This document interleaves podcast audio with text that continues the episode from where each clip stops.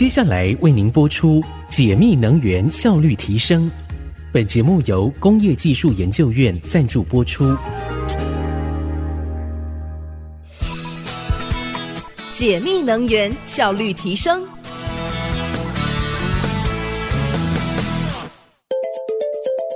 听众朋友您好，欢迎收听解密能源效率提升单元。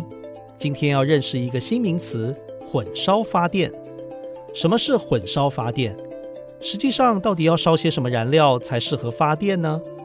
今天特别为您邀请到工研院绿能与环境研究所万浩鹏副所长，请听万副所长为我们解惑。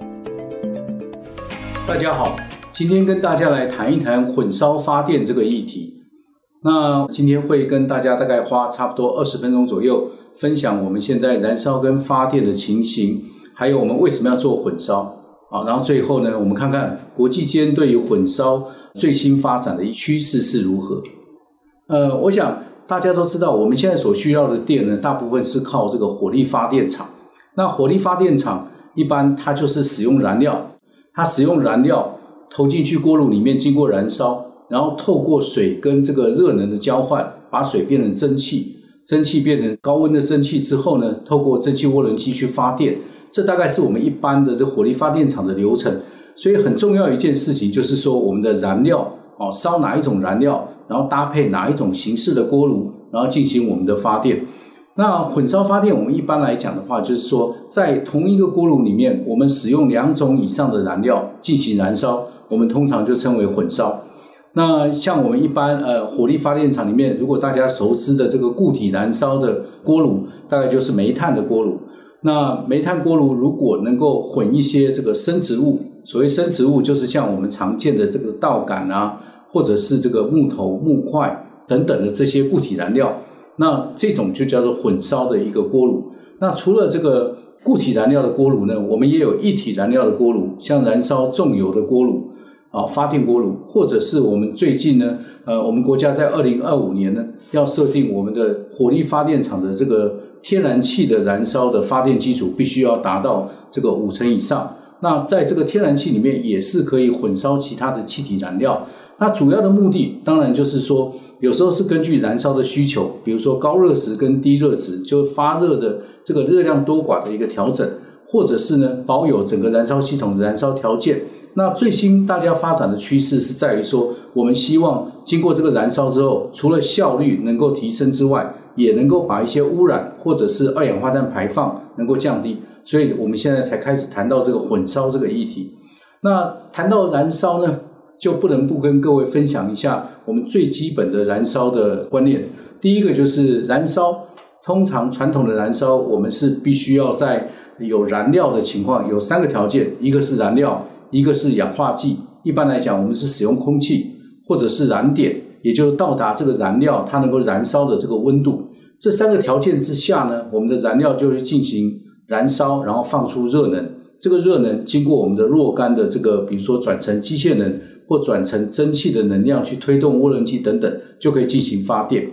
那谈到这个燃烧的燃料呢，我们一般呃，我们称为有化石燃料或者是非化石燃料。化石燃料就是我们现在常用的这个煤炭、石油、天然气等等。那非化石燃料的，包括的我们现在呃国际间大家常在讲的这个用生质物去替代这个燃料，或者使用一些生质柴油啊，或生质油品，乃至于这个氢气等等，都是属于燃料的一种。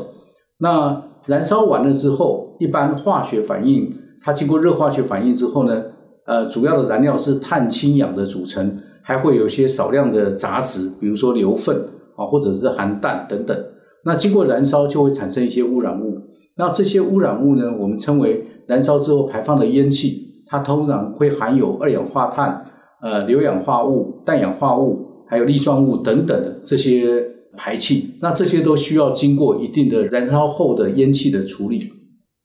那我们一般传统的火力电厂，我们这个化石燃料主要就来自于远古的这个动植物啊，埋藏在地底下，经过。呃，常年的高温高压反应，把它变成一些碳氢化合物的组成。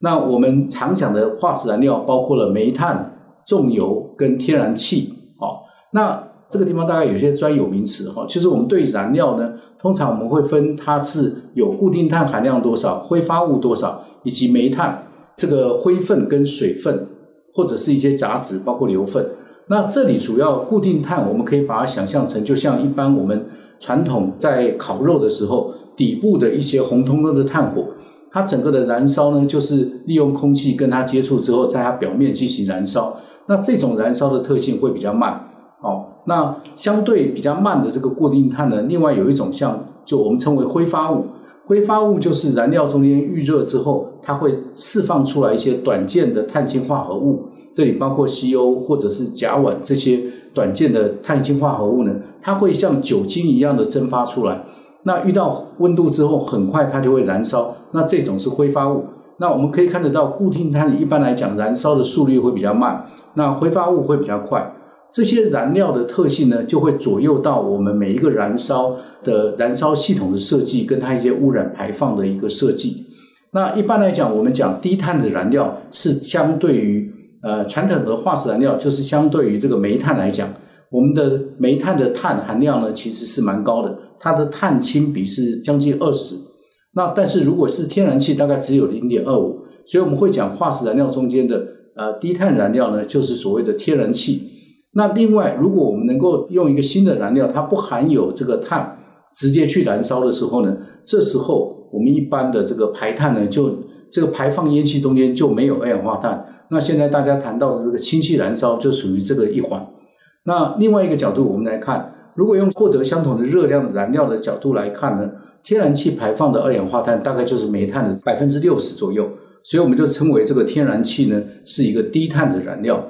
那有了这些燃料之后呢，我们也提到说它会产生一些污染物，所以一般传统的火力电厂或者是气电共生锅炉固体燃料的，它本身经过燃烧之后排放的烟气呢，它后面必须有一系列的这个烟气处理设备，这里包括把粒状物的拿掉的啊，我们称为戴氏集成器或静电集成器，把这个硫氧化物啊这个酸性气体把它洗掉的，我们叫排烟脱硫的设备。那这个中间也会含氮，以及空气中间的氮，因为这个高温啊，高于一千度以上合成的这个氮氧化物的这些污染物，我们也必须要把它移除，就是所谓的选择性催化或非催化的一个还原系统。那这些系统，呃，空气污染防治设备的这个系统装设上来之后呢，我们经过烟囱排放的这个管道呢，这个烟气呢，我们就可以说它。基本上对我们的环境的影响微乎其微。好，那这个一般我们称为的环保的法规，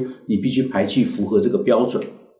那第二部分，我跟各位谈谈看，我们为什么要做混烧？好，那如果我单独一个呃这个锅炉或发电锅炉单烧一种燃料，其实这是最单纯，而且设计上面来讲，我们可以让它非常的有效率。好，那。但是我们现在呢，为什么要把这些传统的化石燃料的锅炉啊，比如说重油或者是这个煤炭，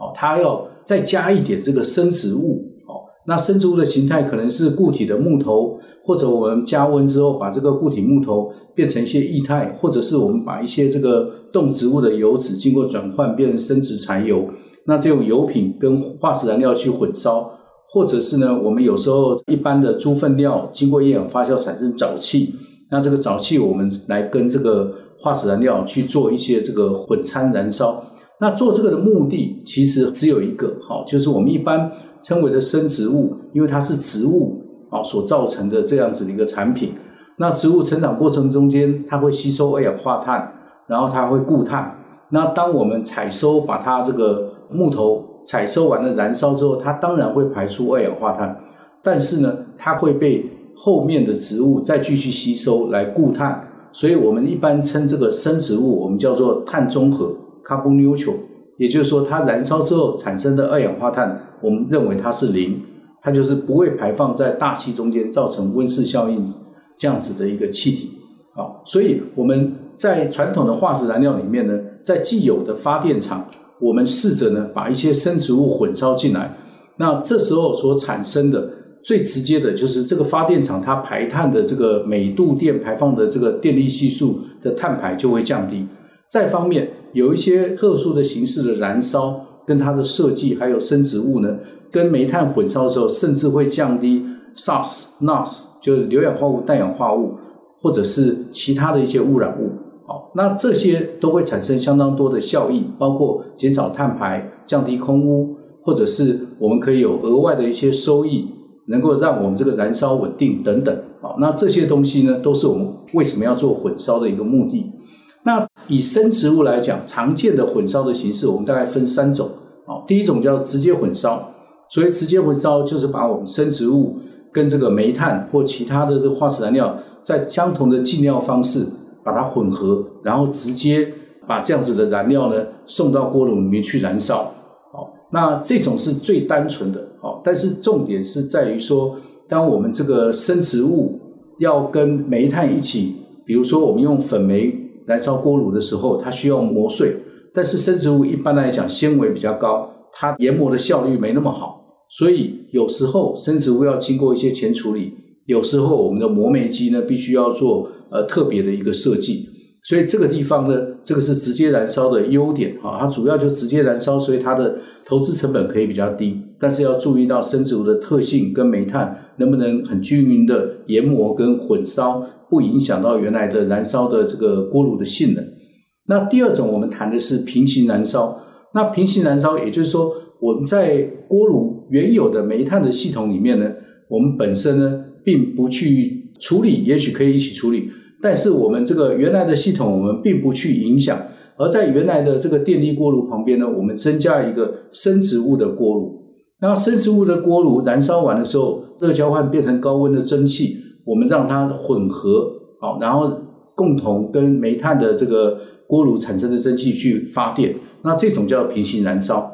那最后一种我们叫间接混烧。间接混烧就是于原来的这个煤炭的系统中旁边呢，我们建立一个新的系统。好，比如说它是一个呃气化炉，也就是把生植物变成气体燃料，或者是一个裂解炉，把生植物变成气体或者是液体的燃料。我们再把这样的燃料注在同一个燃煤锅炉里面去，共同经过燃烧。那这种我们叫做间接混烧的形式。那从刚刚三种介绍，各位可以看得到，呃，有一些是可以提高呃生植物的混烧比例，因为它对原来的锅炉影响是很小的。比如说平行混烧。那有一些就是我把生植物经过前处理，先变成气态或液态，那对我原系统的冲击也小。那另外有一块，一般我们的生植物就是像树木啊、木头这些，含水率比较高。那经过前处理也可以控制它整个热值跟它的燃料的品质。那以技术面来讲的话，我们混烧的优点跟效益呢，跟各位做一个说明。第一个技术面有一些比较的系数，比如说碳的排放量、技术的发展，还有点火特性，还有一些污染物的排放的状况等等。那有一些火力电厂的一些系数，比如说我们一般台湾在二零二零年。电力排放的碳排放的系数大概零点五零二每公斤 CO2 每度电。那如果我们今天混烧百分之五十的生植物进去，简单来讲，这个排碳系数就降一半，哦，变成零点二五。那如果全都生植物，这个排碳系数就是零。那这是直接的一个好处。那另外点火的特性，因为我们刚刚谈到，一般我们煤炭的固定碳含量比较高，所以它要燃烧起来的话呢，它需要比较高的温度，燃烧比较缓慢。但是如果生植物能够进去的时候呢，生植物一般在两三百度可能就可以燃烧，它可以降低我们的点火的温度，而且呢，因为它含水率稍高，所以可以让这个我们的燃烧的这个热通量呢，能够比较缓慢的释放，然后让锅炉里面提升它的燃烧稳定性。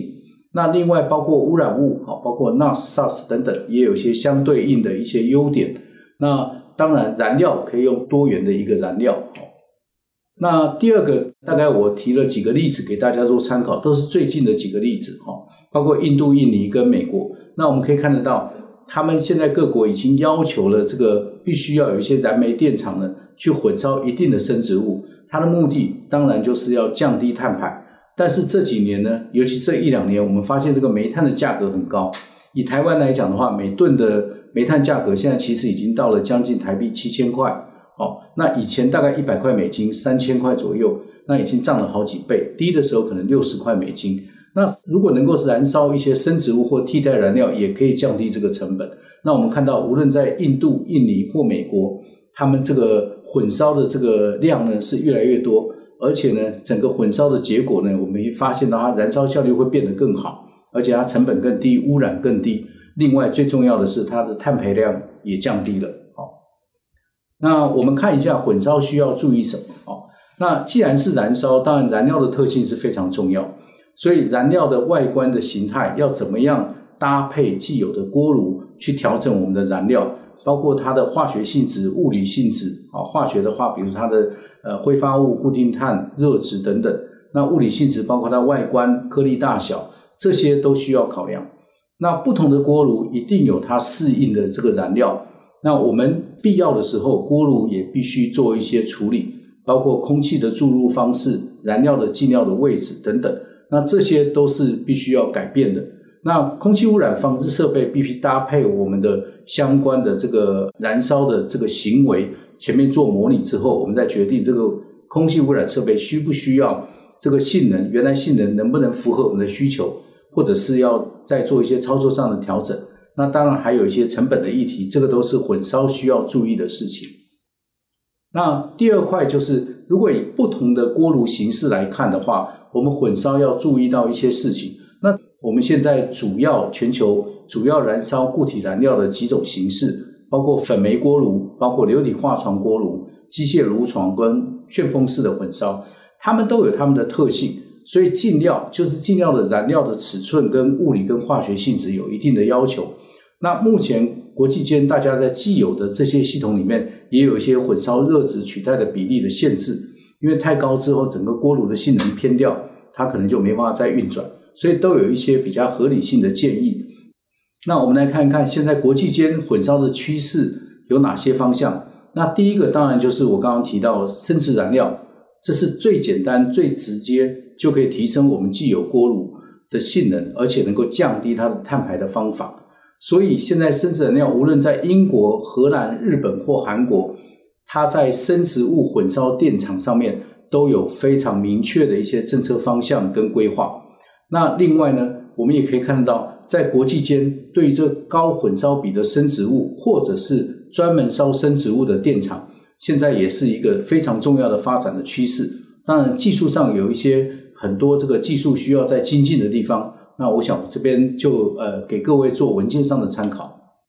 那英国跟芬兰这两个电厂应该是全球最知名的。大家要谈到这个混烧的时候呢，大概英国这个 Dulux Power。大概大家都会以它为这个最重要的一个例证，因为它可以提供英国大概百分之五的电力需求，是非常大的一个电厂。然后它用粉煤锅炉直接混烧生植物，而且在这个十几年前就完成了百分之十的混烧。然后它在二零一八年的时候，整个电厂转成生质物专用电厂，这是非常知名的一个电厂。那当然，芬兰的这个电厂也有一些这个进行。那我们台湾国内其实台电。或和平电厂，或者是一些工业的气田工程锅炉，其实都有一些这个评估跟规划。那最常见的，我想这个一般的我们工业的这些流体化床的锅炉、链条锅炉或旋转窑，在工业上面已经做了非常多的混烧经验。尤其这几年，我们在推动这个固体衍生燃料，我们称为 RDF 或 SRF，这个更是很多工业锅炉它能够同时达到减碳、降低成本。处理废弃物等等多重功能的一个混烧的一个模式啊，我想台湾在这一块也算是做得非常的呃早，而且做得非常的先进。那天然气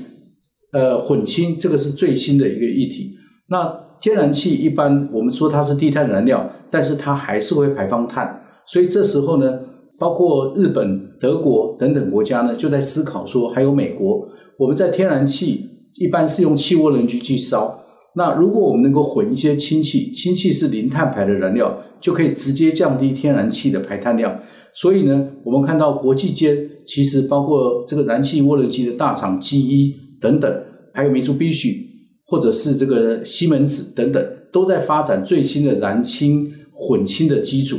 那我们国家政策现在因为二零五零净零排放的一个路径公布。这个其中电力系统九到十二，呃，是以氢气为主，所以呢，我们国家现在政策上面也开始在鼓励这个混烧的评估，所以我们看到台电也已经开始规划在这个新达电厂或者是在林口电厂混氨的一个混烧测试。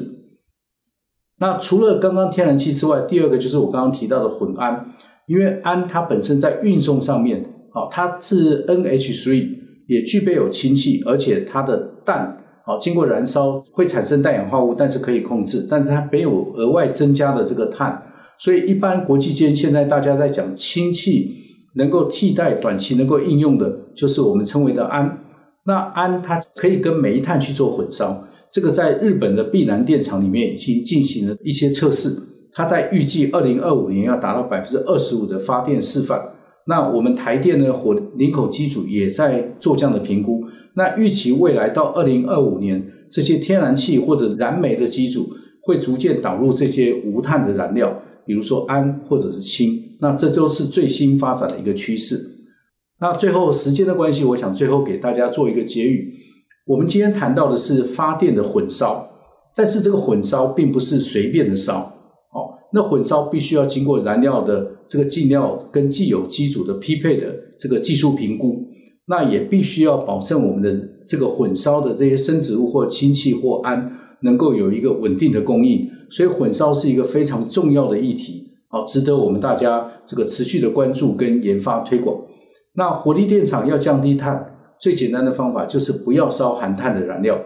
但是既有的这个机组呢，投资下去金额非常高，所以你要把它短时间把它呃淘汰或退休呢，我想这个在经济效益是非常不可行的。所以呢，采用这些无碳的燃料来进行一起的共烧，我们又称为混烧呢，那我想这个是现在非常重要的一个趋势。